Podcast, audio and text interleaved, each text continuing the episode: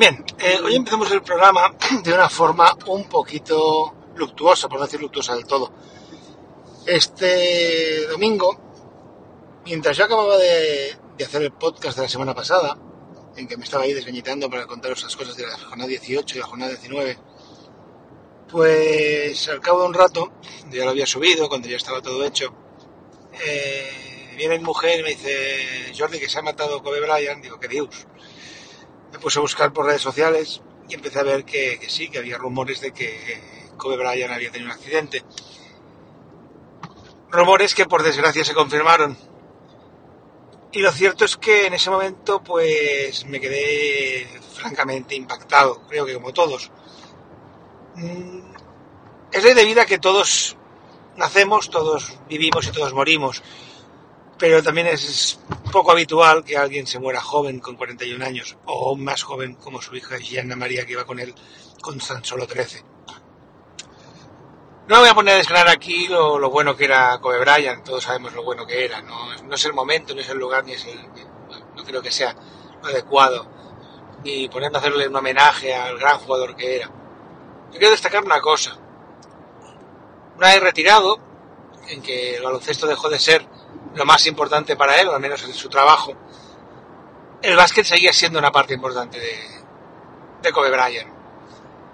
Es más, eh, Kobe Bryant ha muerto haciendo lo que yo hago y como yo hacen miles y miles y miles de padres y de madres cada fin de semana. Y que no es otra cosa que llevar a su hija, en este caso, yo llevo a la mía, pues llevar a su hija a jugar un partido de baloncesto. En este caso él también era el entrenador del equipo y era el equipo de su fundación, pero llevaba a su hija Jenna María a jugar un partido de básquet. Como os digo, algo que yo hago cada fin de semana y que como yo hacéis muchos de los que nos oís. La verdad es que bueno, es muy triste que una leyenda como él haya muerto de esta manera. Y los homenajes espontáneos que se han visto pues han sido bonitos y emotivos. Ver a equipos de la NBA que en la primera posesión la agotan a 24 segundos en homenaje a uno de los dorsales que llevaba Kobe Bryant, el 24, o equipos que no pasan de campo para agotar esos 8 segundos de posesión que tienes para pasar de un lado al otro.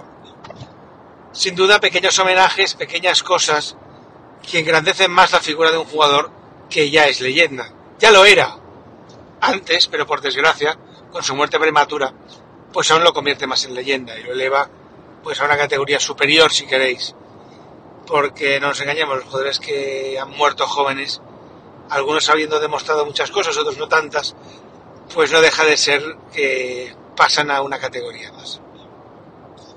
La verdad es que el básquet ha perdido a un referente, ha perdido a un mito. Y seguramente ha ganado una leyenda, pero ojalá no lo hubiera ganado, porque me gustaría seguir viendo la sonrisa de Kobe Bryant, no en una pista de baloncesto de la NBA, que también, sino simplemente llevando un partido de su hija o llevando a su hija a jugar un partido de baloncesto. Porque al final el básquet es eso, disfrutar. En fin, no me quiero enrollar más. Es, solo os digo, los digo siempre. Buenos días, buenas tardes, buenas noches. Soy Jordi Perramón. Esto es Flagrant Fall. Y como os digo siempre, buenos días, buenas tardes, buenas noches. Porque nunca sé cuándo es esto.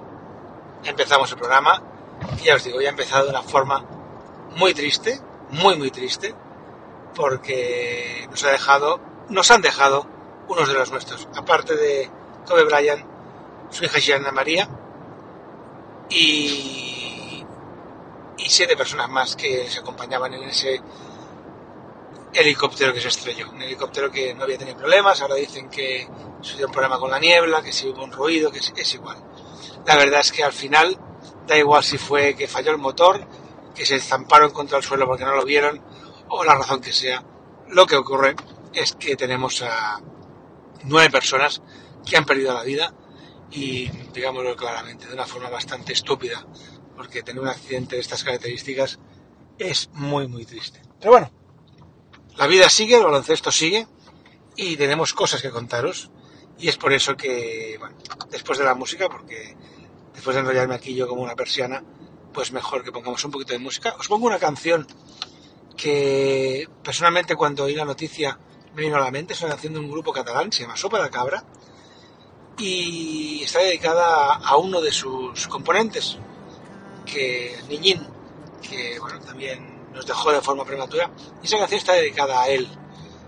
Y en este caso yo quisiera dedicársela no tan solamente, no solamente a Kobe, sino a todos los que iban en ese helicóptero que por desgracia ha Los tengo con sopa de cabra y en nada volvemos para hablar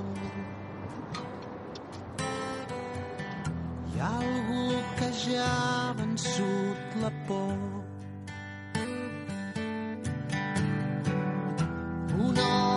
agafa una guitarra.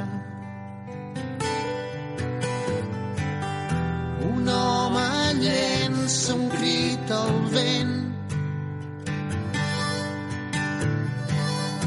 Un home mira el buit i salta. Hi ha algú que ja ha borrat el temps. Seguirem somiant, escoltarem la llum, mentre el món es mou dins dels teus ulls.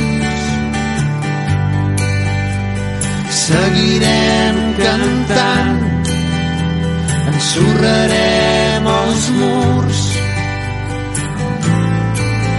Anirem sempre més lluny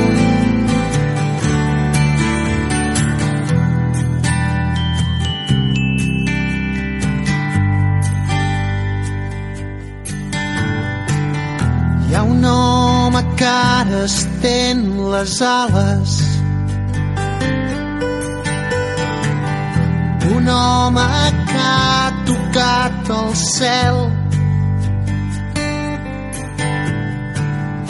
No tornarà mai més a casa. Hi ha algú que ja ha pagat el preu. Seguirem somiant, escoltarem la llum. Mentre el món es mou dins dels teus ulls. Seguirem lluitant, ensorrarem els murs, anirem sempre més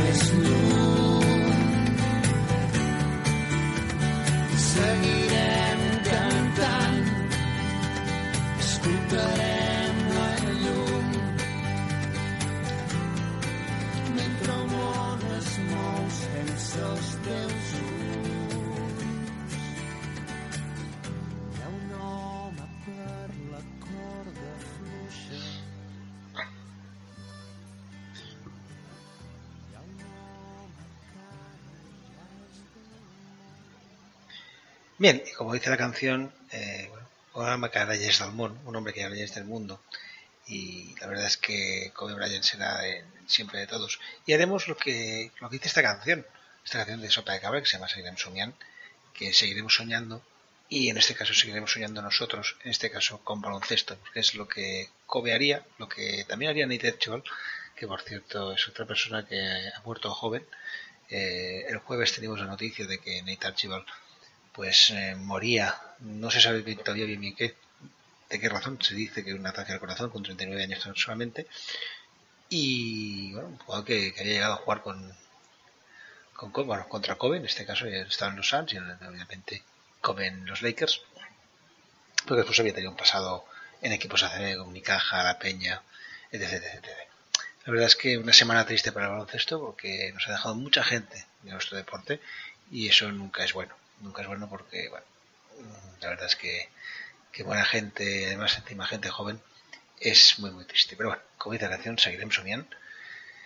Y nosotros no haremos como la canción, que es un, un una guitarra, una malla en su grito al viento, un hombre coge una guitarra, un hombre lanza un, un, grito al viento, lo que haremos es coger un balón de baloncesto y seguir jugando a este deporte que a todos nos une y a todos nos maravilla.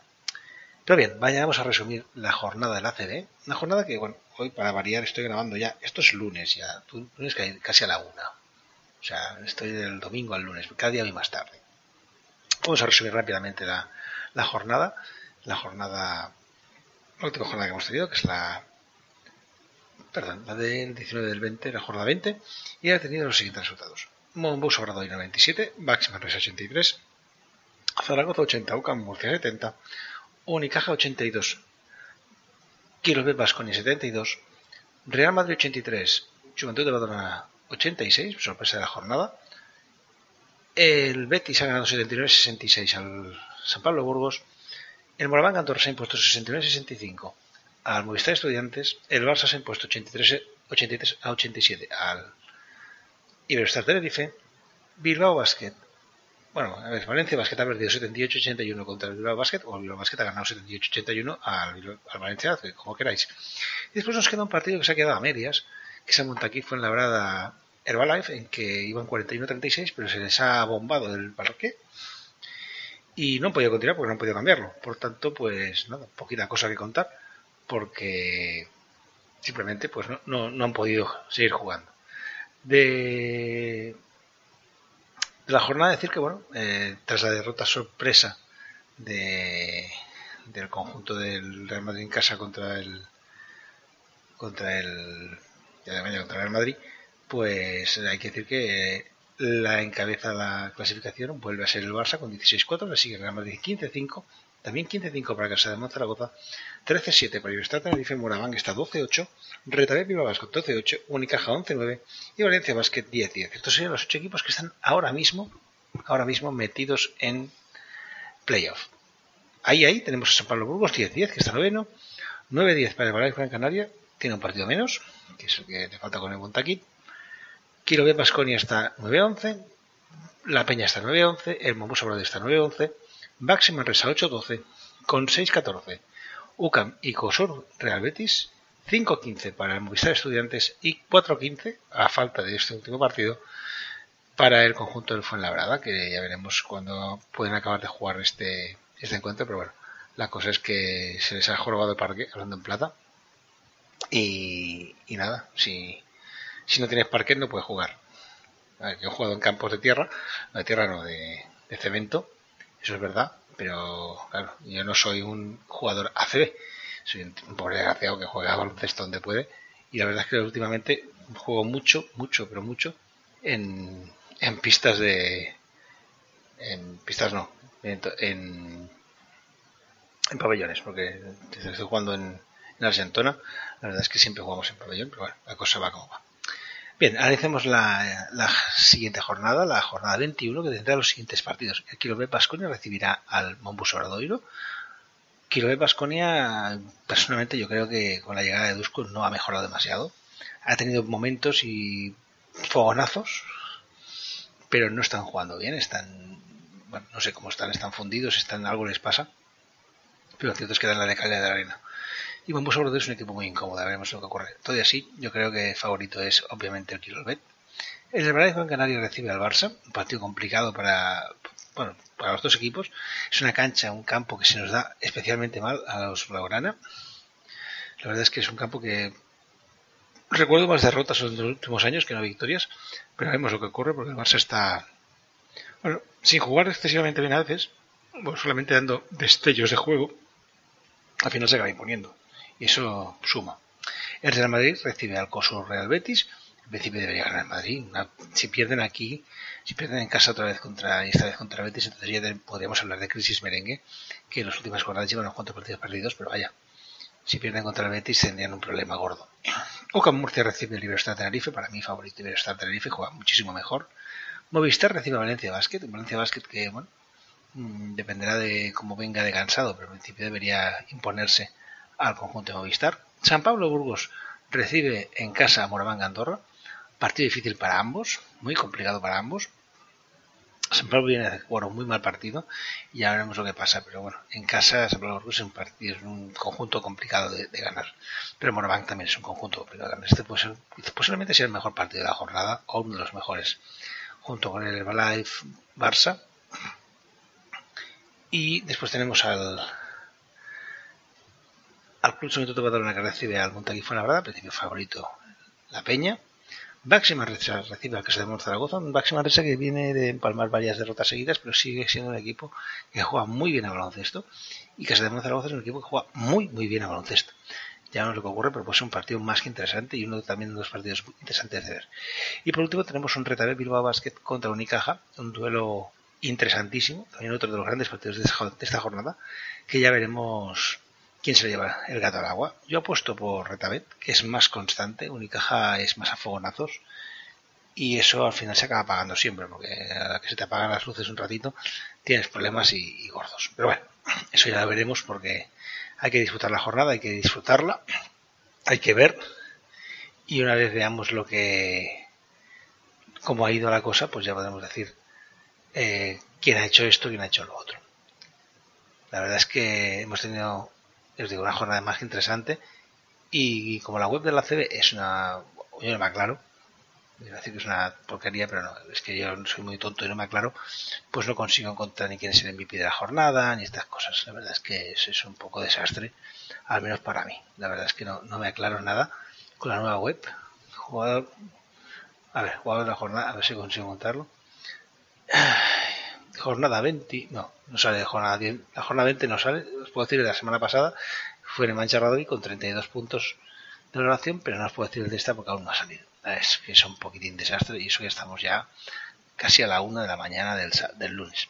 En fin, en Cataluña decimos de donde no Russia, es que de donde no se puede sacar, pues de donde no se puede sacar. Y como no se puede sacar nada, lo que voy a hacer es poner música y con la música nos iremos a otra parte. En este caso, a una cosa que creo os gustará, el vintage. Por eso, si oís por ahí de fondo a la maravillosa voz de Edith Piaf.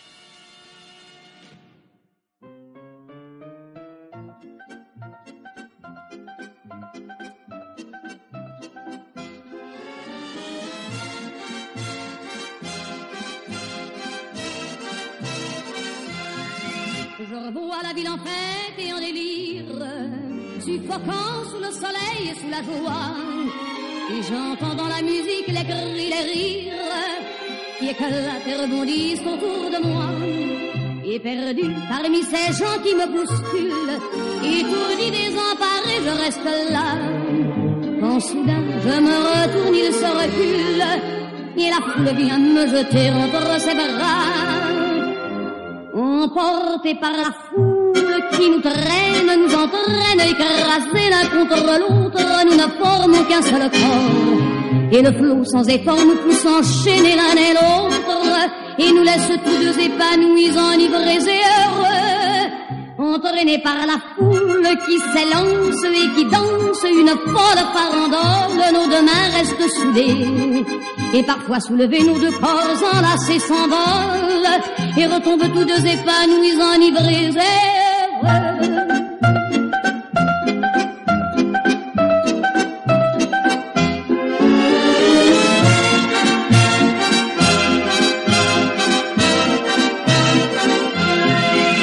et la joie qu'elle a poussée par son sourire me transperce et rejaillit au fond de moi.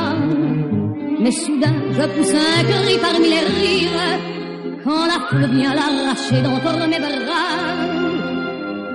Emporté par la foule qui nous traîne, nous entraîne, nous éloigne l'un de l'autre, je lutte et je me débat. Mais le son de ma voix s'étouffe dans le rire des autres.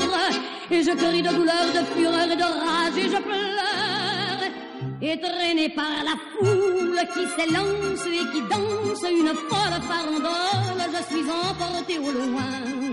Et je crispe mes poings maudissant la foule qui me vole. L'homme qu'elle m'avait donné que je n'ai jamais retrouvé.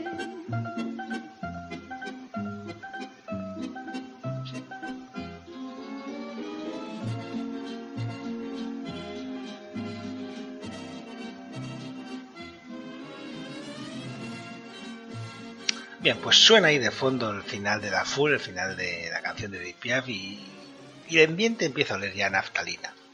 Y una de dos, o me acabo de colar en un armario con hilo musical, cosa que no creo que pase, o es que hemos llegado al vintage de Bien, está claro que no estoy en el armario, ni tengo que salir de él, ni nada por el estilo, y aún es más obvio que estamos en el vintage, esa parte donde dedicamos unos minutos a alguien de antaño. Para encontrar el personaje de hoy, pues la verdad es que me he ido primero a ver los récords de la NBA, en concreto los de máximo al máximo reboteador en un partido. Y bueno, cuando me he puesto a mirar he visto que ahí la cosa es fácil y devastadora. El récord lo tiene Will Chamberlain con 55 capturas.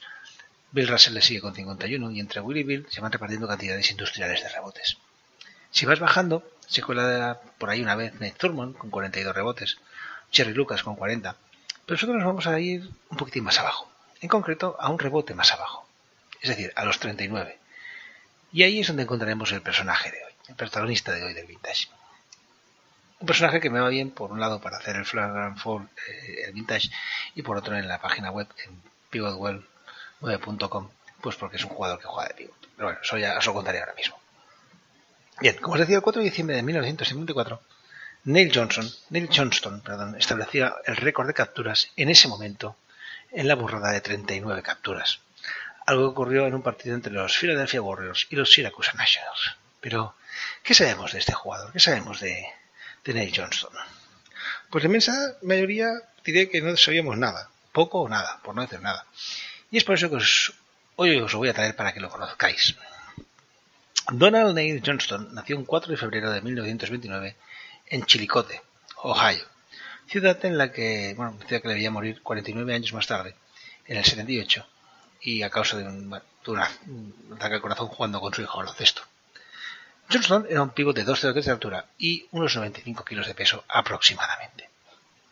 Empezó a jugar al baloncesto en su Chillicothe natal, donde fue escogido en el mejor equipo del estado. De ahí pasó a la universidad, en concreto a Ohio State, donde, bueno, destacó tanto en béisbol como en baloncesto. En Ohio jugó dos temporadas, del 46 al 48, y al acabar firmó un contrato profesional con los Philadelphia Phillies. Sí, sí, he dicho bien, Phillies, un equipo de béisbol. Allí estaría aproximadamente dos años, dos años y medio, y como no acababa de darse del todo bien, o tan bien como él quería, decidió probar suerte en el otro deporte que se daba bien, que era esto de la pelotita naranja.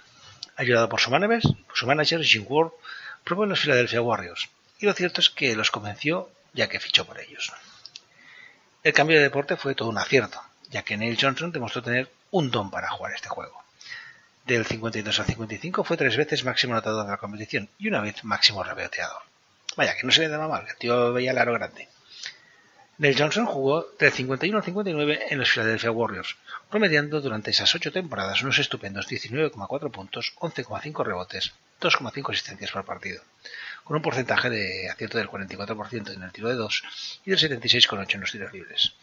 La verdad es que hacer un doble doble y casi casi llegando a la veintena de puntos es una auténtica pasada, es un número de auténtico crack. Claro, para eso fue tres veces máximo anotador de la competición, que eso no es moco de pavo. La temporada 59-60 y la 60-61 pasó de la pista al banquillo, convirtiéndose en el head coach de esos propios Philadelphia Warriors.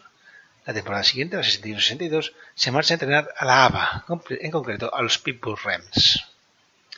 Aparte de esas dos experiencias como máximo entrenador de la NBA y de la ABA, Neil Johnston fue entrenador asistente en Wake Forest, entrenador en los Wilmington Blue Bombers de la Eastern Basketball League, asistente coach en los Portland Trailblazers y director deportivo de North Lake College en Irving, Texas. Como os he dicho antes, por desgracia Neil Johnson nos dejó joven, con tan solo 49 años, y lo hizo, ya os digo, jugando un partido de baloncesto con su hijo. Ahí sufrió un ataque al corazón fulminante que no pudo superar. Pero nos quedaremos con las cosas que consigue en la pista y que le dejan, la verdad es que un palmarés más que envidiable campeón de la NBA en el 56, seis veces All-Star, cuatro veces escogido en el primer equipo de la NBA, cuatro veces escogido en el segundo mejor equipo de la NBA, es decir, cada año que jugó eh, fue escogido en el primero el segundo equipo, jugó ocho temporadas, cuatro en el primer equipo, cuatro en el segundo, tres veces máximo anotador de la NBA, una vez máximo reboteador, y después está elegido miembro del Hall of Fame de Filadelfia, del Hall of Fame de baloncesto y del Hall of Fame del baloncesto de Ohio. Sin duda un palmarés impresionante y un personaje que seguramente la mayoría de nosotros no conocía. Yo no lo conocía, tuve que buscarlo. Pero para eso es el vintage, para recordar a grandes personajes de nuestro básquet. Y es por eso que nos hemos ido a este Pipo Blanco de 203, que primero se dedicó al béisbol para acabar siendo una de las estrellas de la NBA de los 50. Un jugador que anotaba, que reboteaba, y que en su momento tuvo el récord de más rebotes capturados en la NBA con 39. Récord que luego le quitaría a un jugador que él mismo entrenó, ya que él fue uno de los entrenadores, un entrenador de los que tuvo en Filadelfia el gran Will Chamberlain. En fin, espero que os haya gustado el vintage de hoy. La historia de, Johnson a mí me ha gustado y espero que a vosotros también os haya gustado. Alguien que cambió de deporte, de ser profesional en béisbol, a ser profesional de baloncesto. Y lo cierto es que si bien en béisbol quizá no se le dio excesivamente bien, o gracias a que justamente el béisbol no se le dio excesivamente bien, pues tenemos a uno de los mejores jugadores que hubo en los 50 y que juega nuestro deporte. En fin, no me enrollo más, os pongo música. Viene el bueno de, de Don Juan Carlos Ruiz, con el que me pasado el fin de semana entero, porque el sábado me lo he pasado entero con él. Bueno, entre comillas, no, nos engañemos. Entre entero tampoco, porque él no ha podido venir al partido de las niñas, que tenía estaba trabajando, pero después hemos ido a cenar, hemos ido a un show. Es que nos liamos, esta niña nos lía.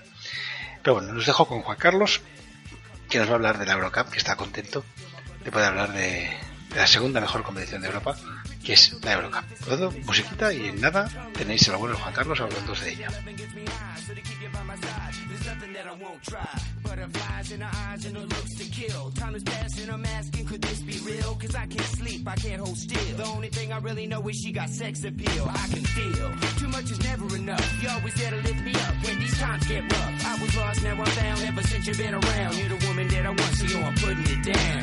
Come, my lady, come, come, my lady. You're my butterfly, sugar, baby. Come, my lady, you're my pretty baby. I'll make your legs shake, you make me go crazy. Come, my lady, come, come, my lady. You're my butterfly, sugar, baby. Come, my lady, you're my pretty baby. I'll make your legs shake, you make me go crazy.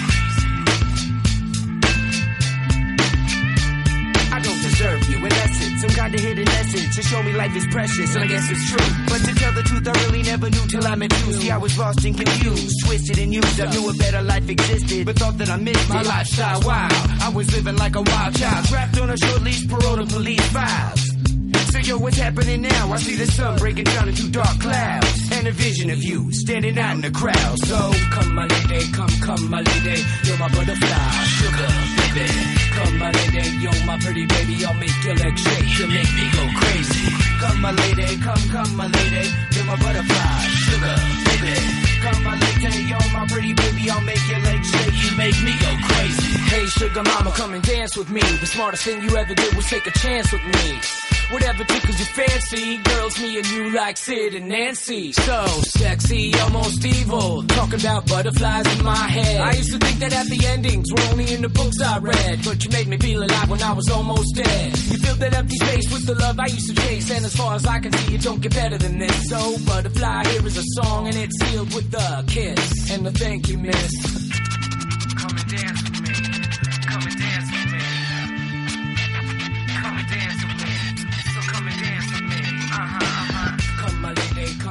My lady. You're my butterfly, sugar, baby. Come, my lady, you're my pretty baby. I'll make your legs shake. You make me go crazy. Come, my lady, come, come, my lady. You're my butterfly, sugar, baby. Come, my lady, you're my pretty baby. I'll make your legs shake. You make me go crazy. Come, my lady, come, come, my lady. You're my butterfly,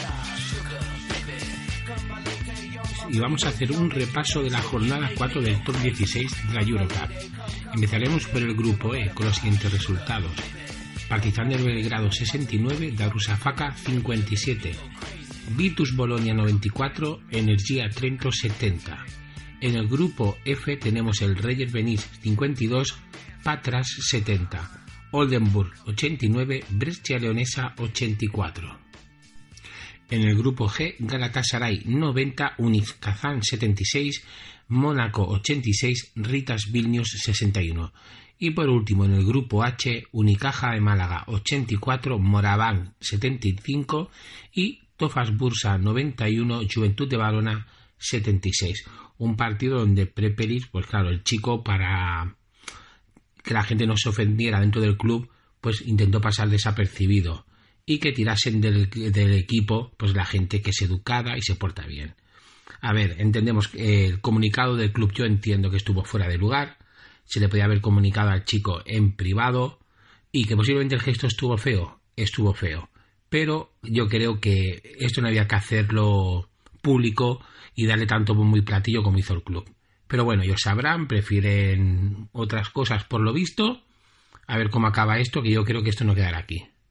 La disputa de la cuarta jornada, la clasificación queda así. En el grupo E, en primera posición Partizan de Belgrado y Virtus Bolonia con tres victorias, una derrota cada uno. En tercera posición Darussafaka con dos victorias, dos derrotas y cierra el grupo Energía Trento con cero victorias, cuatro derrotas.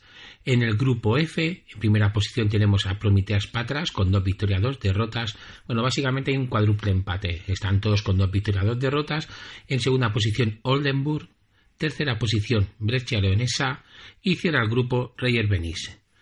En el grupo G nos volvemos a encontrar otro cuádruple empate, donde en primera posición está Mónaco, segunda posición Unis Kazán, tercera posición Ritas Vilnius y cierra el grupo Galatasaray. Y por último, en el grupo H tenemos en primera posición Tofas Bursa y Unicaja de Málaga en segundo lugar, ambos con tres victorias y una derrota. En tercera posición tenemos La Peña con dos victorias, dos derrotas y cierra el grupo sorprendentemente Morabanca Andorra con cero victorias y cuatro derrotas. La próxima jornada se disputará entre el próximo 4 y 5 de febrero, que tendrá los siguientes partidos en el grupo E, Energía Trento contra Darussafaka, Virtus Bolonia contra Partizan de Belgrado. En el grupo F tendremos el Prometeas Patras contra el Germani Breccia Leonesa y el Reyer Benis contra Oldenburg. En el grupo G tenemos un Unif Kazan, Ritas Vilnius y Galatasaray versus Mónaco. Y por último, en el grupo H tendremos un Unicaja de Málaga Tofas Bursa y Morabanc Andorra Juventud de Badalona. Una peña donde después del desastroso partido que disputó este esta semana en Turquía, sobre todo en el segundo cuarto, está esperando ya, ya no depende de sí mismo básicamente, y está esperando una serie de carambolas que le permita acceder a los cuartos. Ahora haremos un repaso a los líderes de las distintas categorías y tendremos en el tema de anotadores máximo anotador de la competición tenemos a Eric McCullum con 17,43, Milos Teodosic de Virtus Bolonia con 17,08 eh, y en tercera posición tenemos a Clemen Pleperis de la Peña con 16,77 puntos. Vaya tres elementos. Después, en el tema de rebotes tenemos a Alan Williams con 9,40, Jonathan Hamilton con de Darussafaka con 8,46 y Devin Williams Tofas Bursa con 8,36 rebotes por partido. En el tema de asistencias tenemos a Justin Cobbs con 7,33 asistencias por partido. Aaron Kraft de Energía Trento con 6,69 asistencias por partido. Y Killian Hayes con 6,20 asistencias por partido. En el tema de eh, robos de balón tenemos a Aaron Kraft, líder con 2,77 robos, por partido de Energía Trento, Alex Hamilton con 2,20 y en tercera posición Stefan Markovic de Virtus de Bolonia con 2,07 robos por partido. Y por último en el tema de tapones tenemos en primera posición a Hassan Martin de Ponteorica con 1,67, William Mosley de Partizan de Belgrado 1,50 y en tercera posición Jonan Hamilton de Darussafaka con 1,46. Esto es un resumen de, esta jornada de, de, Eurocup. Esperemos que la siguiente sea mejor, sobre todo para la peña. Y un saludo a todos. Hasta la próxima.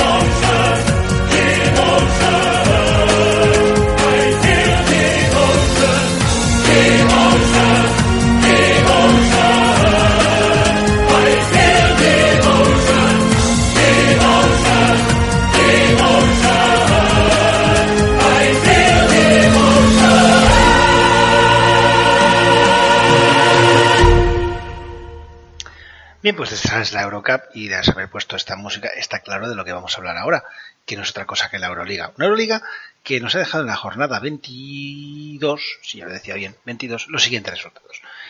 En Moscú teníamos que el Kimki caía 69 a 78 contra Cheska, el, el duelo moscovita, el derby moscovita. En Berlín, el Alba Berlín caía 70 a 74 contra Fenerbahce, Fenerbahce que ya está ahí, ya está, ya está, ya está, ya está puesto en modo en modo ganar y se va a meter en top 8 sí, sí o sí, por lo civil o por lo criminal o como quieran, pero se va a meter seguro. Es que me juego, bueno, mejor lo que queráis. Olympiacos se, se ha impuesto 80-70 al kilo de Pasconia. Maccabi caía en casa por 77-81. El Madrid conseguía romper la imbatibilidad al, conjunto macabeo en su campo. Nadie había conseguido ganar hasta ahora. Y el Madrid, pues con un gran Anthony Raldorf, se ha conseguido imponer. El Asfel de Villarban caía en casa 74-79 contra Zalgiris Kaunas, contra Zalgiris que también parece que está cogiendo aire, cogiendo un poquito de, esperanza, aunque lo tiene muy difícil. El Barça se imponía 90-72 contra el San Petersburgo, un partido que, bueno, relativamente fácil, que tuvimos el susto de que de que el bueno de Mirotic se tuvo un pinchazo, una sobrecarga, pero bueno, no ha pasado nada porque esta tarde ha jugado eh, contra el conjunto del de Tenerife, sino de los jugadores importantes del conjunto de Blaugrana, para variar. El Armani parece que se ha sacado un poquito el, bueno, ese tedio que tenía encima, aunque ha ganado muy justito al último clasificado, al Bayern, 79-78, pero se ha llevado la victoria, que le da un poquito de, oxígeno para seguir metido ahí en top 8. El Estrella Roja ha caído en casa 78-85 eh, contra el Anadolu Efes, eh, entre comillas normal, el Anadolu es ahora mismo el mejor equipo de competición, y el Valencia Basket se ha impuesto 94-87 al conjunto del Panathinaikos. Eso deja la clasificación de la siguiente manera, que no es otra que, a ver un segundito, que un servidor consiga irse hasta el punto que Anadolu Efes primero con 19-3, seguido de Chesca de Moscú Fútbol Club Barcelona y Real Madrid. El Barça ha pasado al Madrid en, la clasificación con 16-6. Temas de, de, de Average no tiene otra cosa, no tiene más explicación. Es además por un solo punto. El Barça tiene un más menos de 139 y el Madrid de 138. Vaya, que el siguiente partido uno gana de 5 y el otro gana de 4 y luego se vuelve a cambiar la cosa. Está ahí la cosa muy ajustada. Pero lo cierto es que tenemos a Chesca segundo, Barça tercero y Real Madrid cuarto. Quinta posición para Maccabi Tel Aviv con 14-8. Sexto está el, el Panathinaikos 13-9. Séptimo, Valencia Basket 11-11, los mismos que Armani y Chains de Milén 11-11, que está el octavo y que cerraría ahora mismo el top 8. En novena posición ya está ahí el, el monstruo, el, el, equipo que, que da primero eh, va a ser un, no sé quién tener que cruzarte en top 8 contra el Fenerbahce va a ser la putada más gorda que le puede pasar a ningún equipo de los cuatro primeros. No sé cómo quedará al final el Fenerbahce, pero es que estoy convencido que se va a meter ahí. Por tanto, no, no, espero menos y va a ser un coco gordo, gordo. Y Diego está ahí porque está 10-12, está un solo partido de la de meterse en top 8. El Estrella Roja está 9-13, los mismos que Olympiacos. Kimki, también 9-13, posición 12. Posición 13 ya tenemos al conjunto del Talgiris Kaunas 8-14, los mismos que ver Basconia y Asbel de Villarman. Alba Berlín está 7-15, Zenit Petersburgo está 7-15 y cierra la clasificación Bayern de Múnich también 7-15. Insisto, ahora ya están a 4, que ya son muchos partidos, pero el está en la posición 15 está a dos partidos, tres partidos de meterse en top 8. Esto es una auténtica barbaridad. Una auténtica barbaridad porque el, demuestra que está, esta, aquí está la cosa no, no ajustada. La palabra ajustada es quedarse muy corto. Es ajustadísima, ajustadísima, ajustadísima. Este fin de semana pues tenemos jornada doble. Esta semana tenemos jornada doble, la jornada 23 que se disputará pues entre martes y miércoles y dejará los siguientes partidos. Chesca de Moscú, Anadolu Efes Istanbul. Partidazo. Pero partidazo, partidazo, partidazo. Cancha muy difícil, la del Chesca, pero es que Agadolus está desatado. Bueno, Larkin está desatado y es prácticamente imparable. Ya veremos lo que ocurre. Pero es un, va a ser un partido bonito de ver. Zalgiris recibe a Olympiacos. A ver, Zalgiris en el Zalgiris Arena eh, y viendo que están en una rachita buena, pues interesante. Y Olympiacos también no quiere perder comba para intentar meterse. Tiene que ganar. También es un muy buen partido de esto que ver. El Asbel de Villarban recibe el Bayern de Múnich. Un Asbel que está de capa caída y un Bayern de Múnich que, dan, que va último si es por algo. Pero que también hay que decir que el Asbel en su campo, en el Astrodome, es un equipo muy complicado de ganar, muy mucho, y bueno, veremos lo que ocurre. Yo creo que ganará el Asbel. El Armani recibe al Alba de Berlín. En principio yo creo que debería ganar el conjunto del Armani, pero bueno, teniendo a, alguno de Aido García Renses en el banquillo, el Alba es un auténtico incordio para jugar.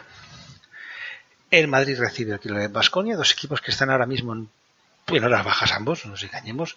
Madrid está perdiendo más partidos de los normales, de Basconia darle de calidad de la arena. Supongo que el Madrid querrá vengarse, sin que se entienda esto mal, del partido de Liga CB, que parecía que le iban a meter una paliza al Vasconia, al final Vasconia va y les gana.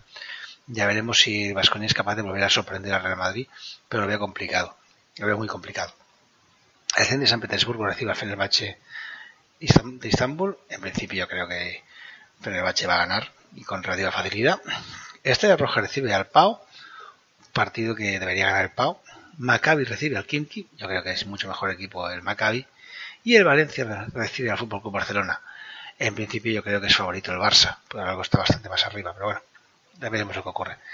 ¿Qué pasa también? Que, bueno, ya os digo, esta jornada 23 nos salta que el día 6 de febrero, que es miércoles y, perdón, jueves y viernes, pues tenemos otra vez jornada, doble jornada, que eso puede afectar después en ACB, sobre todo porque pueden llegar cansados. Pero la cosa es que el Anadolu recibe al Zalgiris Kaunas en casa, el Alba de Berlín recibe al Real Madrid en principio yo creo que favorito Anadolu en el Anadolu Zalgiris. El Alba poco tiene que pelar en principio del Real Madrid. Olympiacos recibe al Chesca de Moscú, un Olympiacos que ya ha sido va de capa caída y no sé lo que podrá hacer. Quirobe Vasconia recibe la Svel de Villarban, aunque Quirobe esté en horas bajas, yo creo que es mucho mejor equipo que el Lasvel y debería ganar. Kinky recibe al Estrella Roja, yo he puesto por el Kinky, aunque no me gusta nada cómo juega. Fenerbahce recibe a Maccabi Fox Tel Aviv. Primer partido que he dicho, Fenerbahce o Nadolu. Bueno, es igual, pues es Nadolu Zalgiris, por si lo había dicho mal. Fenerbahce recibe al Maccabi Fox Tel Aviv. Un muy buen partido de baloncesto, muy buen partido de baloncesto, pero muy bueno, muy bueno, muy bueno. Maccabi no querrá perder, obviamente, porque aunque no le peligra todavía el top 8, sí se le puede complicar un poquito más y Fenerbahce tiene que ganar para intentar meterse ahí por lo puede ser un partido muy interesante. Apuesto por Fenerbahce, no os quiero engañar. Cualquier equipo, de Obradovic para mí es siempre favorito. El Valle recibe Valencia Basket, en principio favorito Valencia Basket, o debería serlo, vaya. El Pau recibe al Zenit San Petersburgo, favorito el Pau, y el Barça recibe las, al Armani Chen de Milán. En principio, yo creo que es favorito el Barça, pero el Armani, bueno, es un equipo que hay dos jugadores que a mí personalmente me encantan.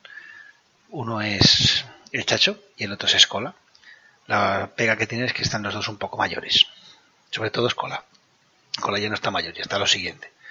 Pero, ojo, mm, son dos pedazos jugadores inmensos y ya veremos si, si el Barça es capaz de, sacar adelante el partido o no. En fin, poquita cosa más de deciros de, la Euroliga. Solo comentaros, pues bueno, que, que esta semana tenemos, ya os digo, jornada doble.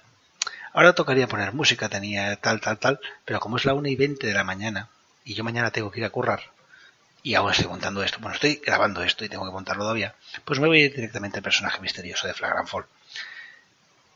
¿Qué significa eso? Que vamos llegando ya al final del programa y es por tanto tiempo de misterio. Tiempo de desvelar quién era el personaje misterioso que nació en la antigua Ragusa, actual Dubrovnik, un 29 de octubre del 56. Y que con esos datos más esas seis medallas con su selección, solo podemos hablar de un jugador, Andronego. Jugador que compartió vestuario en el Caja Madrid con el ex seleccionador español Juan Antonio Oreca.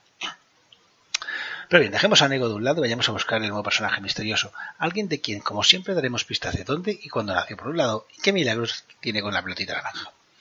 Empezaremos, como siempre, por el dónde. Y os diré que nació en la capital de un condado que es adyacente a los condados de Boxe al, noroeste y Morgan al sur. Según el censo, en el año 2000, su población era de 77.226 habitantes. En la ciudad tenemos una universidad, en este caso estatal, y también se encuentra allí un aeropuerto municipal del estado, en concreto el de mayor tránsito de estado.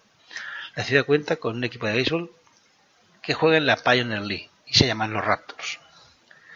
La ciudad tiene unos 69 kilómetros cuadrados y a 11 kilómetros de la ciudad nos encontramos la presa de Steinway Dam, una presa que puede almacenar 140 millones de metros cúbicos de agua. Pese, pese a su pequeño tamaño, la ciudad ha dado un par de estrellas de la NBA y una del básquet europeo, aparte de algún ten idol de los 70. Bien, tenemos lugar, vayamos al día. Día que es el 88 día del año en año bisiesto. En este día han ocurrido cosas, bueno, una serie de acontecimientos históricos, como por ejemplo que el saqueo de París por parte de los invasores vikingos, entre ellos Ragnar Lothbrok. Punto y aparte. Inciso, eh, off topic, lo que queráis llamarle. Si os gustan las series y podéis ver la serie Vikingos, es una auténtica maravilla. Es durilla, es bestia, es salvaje, es, es silvestrada. Pero es un serión de tres de narices. Os lo recomiendo muy mucho porque os gustará muchísimo. Además es muy, muy realista. Y realmente yo, bueno, Ragnar Lothbrok existía, Ragnar Lothbrok sale en el, en el, en la serie, es protagonista, y se cuenta su historia y creo que vale la pena que la veáis. Fin del inciso. Eh, lo del saqueo de París por parte de los vikingos con Ragnar Lothbrok ocurrió, pues alguien le interesa, en el año 845. Si saltamos al 1738 veremos que en Valleforta, Calabria, un terremoto que se estima fue de magnitud 7 en la escala de Richter dejó la friolera de 50.000 víctimas mortales. Y en 1767, en Marrakech, se firma el primer tratado de paz y amistad entre España y Marruecos. En 1866, en Inglaterra, se realiza la última ejecución pública en suelo británico. Ojo, suelo británico. En las colonias se seguía ejecutando gente de forma pública, pero eso ya no era Inglaterra. En 1882, en Francia, se implanta, por ley, la enseñanza primaria obligatoria. En 1899, Marconi establece una comunicación radiotelegráfica entre las dos orillas del Canal de la Mancha y en 1920 en Estados Unidos se establece e instaura el derecho de sufragio femenino, excepto para las mujeres negras. Que no creo que pudieran votar tampoco los hombres negros, pero bueno, eso es otro tema. En 1933, el Parlamento alemán confiere poderes dictatoriales a un dictador. bueno, a Adolf Hitler, que era muchas cosas, pero ninguna buena. Ese mismo día nacían personajes como el pintor italiano Fray Bartolomeo, el novelista checo Bohumil Habral o el luchador de la WWF Umaga.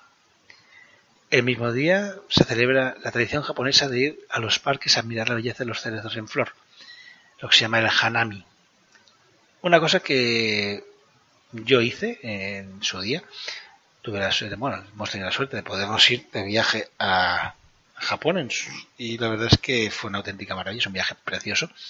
Vimos el, cómo florecen los cerezos, pues es finales de marzo, principios de abril, y es una auténtica maravilla. Si tenéis oportunidad no os la perdáis porque es, es una experiencia maravillosa. me gustó mucho, es, aparte es un país precioso. Son un poco raros, tengo que decirlo, pero son maravillosamente raros, por decirlo de alguna manera. si podéis ir, y os gustará. También deciros que si os llamáis Castor, de Tarso, Doroteo de Gaza o Cilirio de aparte de tener una cruz de nombre, y que vuestros padres os pusieron un nombre que es posiblemente más joderos, os digo que es vuestro santo. Bien, tenemos lugar, tenemos día cada año. Año que empezó en domingo y fue declarado Año Internacional de la Investigación Médica y de la Salud por la ONU que corresponde al 2700 no sé cuánto, porque se me, ha, se me ha borrado, según el calendario Ad Urbe Condita, que quiere decir desde la fundación de la ciudad. Y en este caso quiere decir que se refiere desde la fundación de Roma, que ya, ya la, cosa está ahí. Deciros que si leéis esto en Pivot Wall, eh, intentaré corregirlo, pero ahora mismo pone que es el 271 del calendario Ad Urbe y no es correcto, es el 2700 12 o 15, no me acuerdo, pero veo que hay un error en la transcripción. A veces se me van las teclas, todo pasa. Bien, ese año veía como la URSS ponía en circulación un nuevo rublo, como un equipo de médicos dirigidos por Daniele Petrucci lograba la fecundación de óvulo en, de óvulos humanos en probetas. Ese año también año también veía como el submarino atómico George Washington establecía un récord de permanencia submarina, ya que estuvo 67 días sumergido. Ese año veía también cómo se coronaba al rey de Marruecos, a Hassan II, o cómo los Beatles que actuaban por primera vez en el Cavern Club de Liverpool. Ese año demuestra también que los tumores, se demuestra también que los tumores humanos pueden tener origen vírico. Ese año vimos también como eh, infinidad de ataques se vieron infinidad de ataques organizados por la CIA contra la Cuba de Fidel Castro. En Argentina se crea la revista Gaceta Marinera, publicación institucional de la Armada Argentina, y en USA se estrenan Los Días Felices de Samuel Beckett. El mismo año que nuestro protagonista nacían personajes como el ciclista David de Cassiani, el futbolista Andrea Carnevale, el actor Eddie Murphy o Chad Smith, batería de los Red Hot Chili Peppers. Tenemos lugar, tenemos día, tenemos año, tocan milagros. Milagros como haber ganado una liga griega, siendo además MVP de las finales. Milagros como haber entrenado al equipo de la NBA en el que estuvo como jugador en dos periodos distintos. Milagros como haber entrenado cinco franquicias diferentes de la NBA. Milagros como haber sido top 5 en el draft, siendo elegido por un equipo que ahora está en la ciudad en la que ganó tres anillos de campeón de la NBA. Milagros como promediar en la NCAA 17,5 puntos, 4 rebotes, 3,1 asistencias por encuentro, siendo en su año en su año senior incluido en el mejor quinteto de la Pac-12. Pac, la, Pac-10, perdón. Milagros como haber llegado a promediar en una temporada 21,7 puntos por encuentro en la NBA. Milagros como haber sido elegido en el quinteto ideal de rookies o tener el mejor promedio de tiros de tres de una temporada en la que se fue hasta el 43,3% de acierto. La verdad es que su juego era como la poesía de, las peregrinaciones de Child Harold. Desprendía romanticismo, romanticismo que el básquet actual seguramente ha perdido. Que en la época que jugaba nuestro protagonista se podía palpar en el ambiente, se podía catar, se podía saborear. Un romanticismo que con el tiempo se ha ido congelando y al igual que Robert Falcon Scott ha acabado muriendo congelado. No en la barrera de hielo de Ross, como le pasó al famoso explorador británico, pero sí en la barrera del triple lanzamiento por Sedato del que nuestro personaje era todo un experto. En fin, no os doy más pistas. Mm, no por no decir ninguna más, os dejo no con música, sino que ya me voy a despedir. Vamos a hacer el típico, lo unimos todo porque sea casi la una y media de la mañana. no tengo vergüenza de Dios.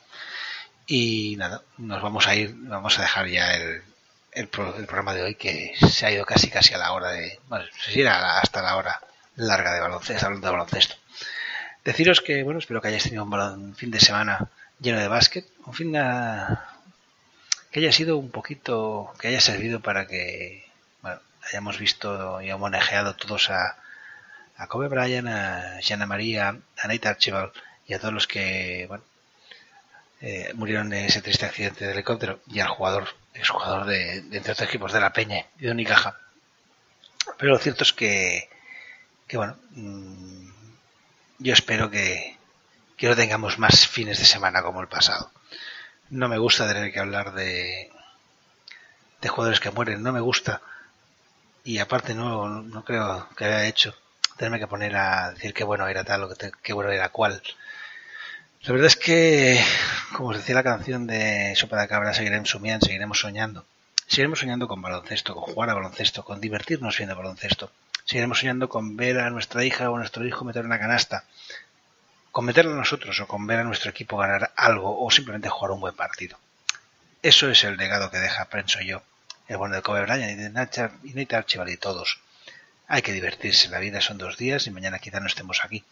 Por tanto, sonriamos un poquito a la vida, porque después en un momento estúpido, en un segundo, todo eso que tenemos se nos va hablando plata a tomar por culo y se jode el invento. Por tanto, disfrutad de la semana, disfrutad del baloncesto, disfrutad de la doble jornada de Euroliga que va a estar muy interesante, disfrutad de la Eurocup y sobre todo pasaros muy bien. Nos vemos la semana que viene, espero, porque hoy ya os digo que he grabado muy tarde. Tengo mis razones, básicamente que estoy, estoy de mudanza y estoy simplemente muerto. No había movido tantas cosas en mi vida, creo yo y estoy que, me caigo del suelo, ya, no de sueño, sino de cansancio. Por tanto, no me rollo más, os dejo con música y nos vemos la semana que viene con mucho, mucho más baloncesto. Hasta luego. Mira, estoy tan cansado que ya ni me acordaba que deciros que ahora mismo voy a poner, esto lo he tenido que enganchar, porque si no, no, no me había olvidado, os voy a poner una canción para despedir el programa que es de un cantante que se llama Bad Bunny y que le ha dedicado una canción a, Kobe Bryant, en este caso una canción titula Six Rings, Seis Anillos, que espero que os guste. No es el tipo de música que más me entusiasma, pero bueno, como es una dedicatoria especial a un jugador especial, pues creo que vale la pena ponerla. Por tanto, os dejo con Bad Bunny y Six Rings.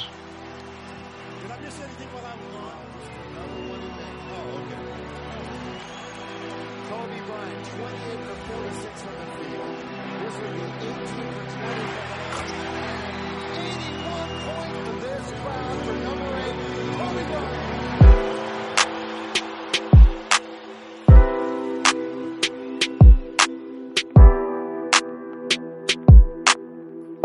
A veces me pregunto si hago bien en respetar los mandamientos y dónde estará Dios metido en estos momentos. Sé que la vida es corta como cuento y en un abrir y cerrar se la lleva el viento. Aún recuerdo el primer juego tuyo que presencié. Mil emociones, muchas veces me pusiste de pie. Me enseñaste que todo en la vida se hace con pasión y que para ganar hay que tener corazón. Nos enseñaste que el número 13 no es de mala suerte y que los fracasos pueden hacernos más fuertes. Digan lo que quieran, para mí será el mejor. Ey, descansa en paz con el Señor. Y felicidades, tú también ganaste seis sortijas. Cinco en la NBA y un matrimonio que te dio tus hijas. Pensando que una se fue contigo, me descontrolo. Pero nada, eso es pa' que en el cielo no juegues solo. Más de 81 razones para admirarte. Más de cinco jugadores al mismo tiempo para pararte. Nos parecíamos que hacíamos arte. Blackman va forever. Por siempre vamos a recordarte. Yeah, from the bottom of my heart, thank you. And uh, what can I say? Mamba out.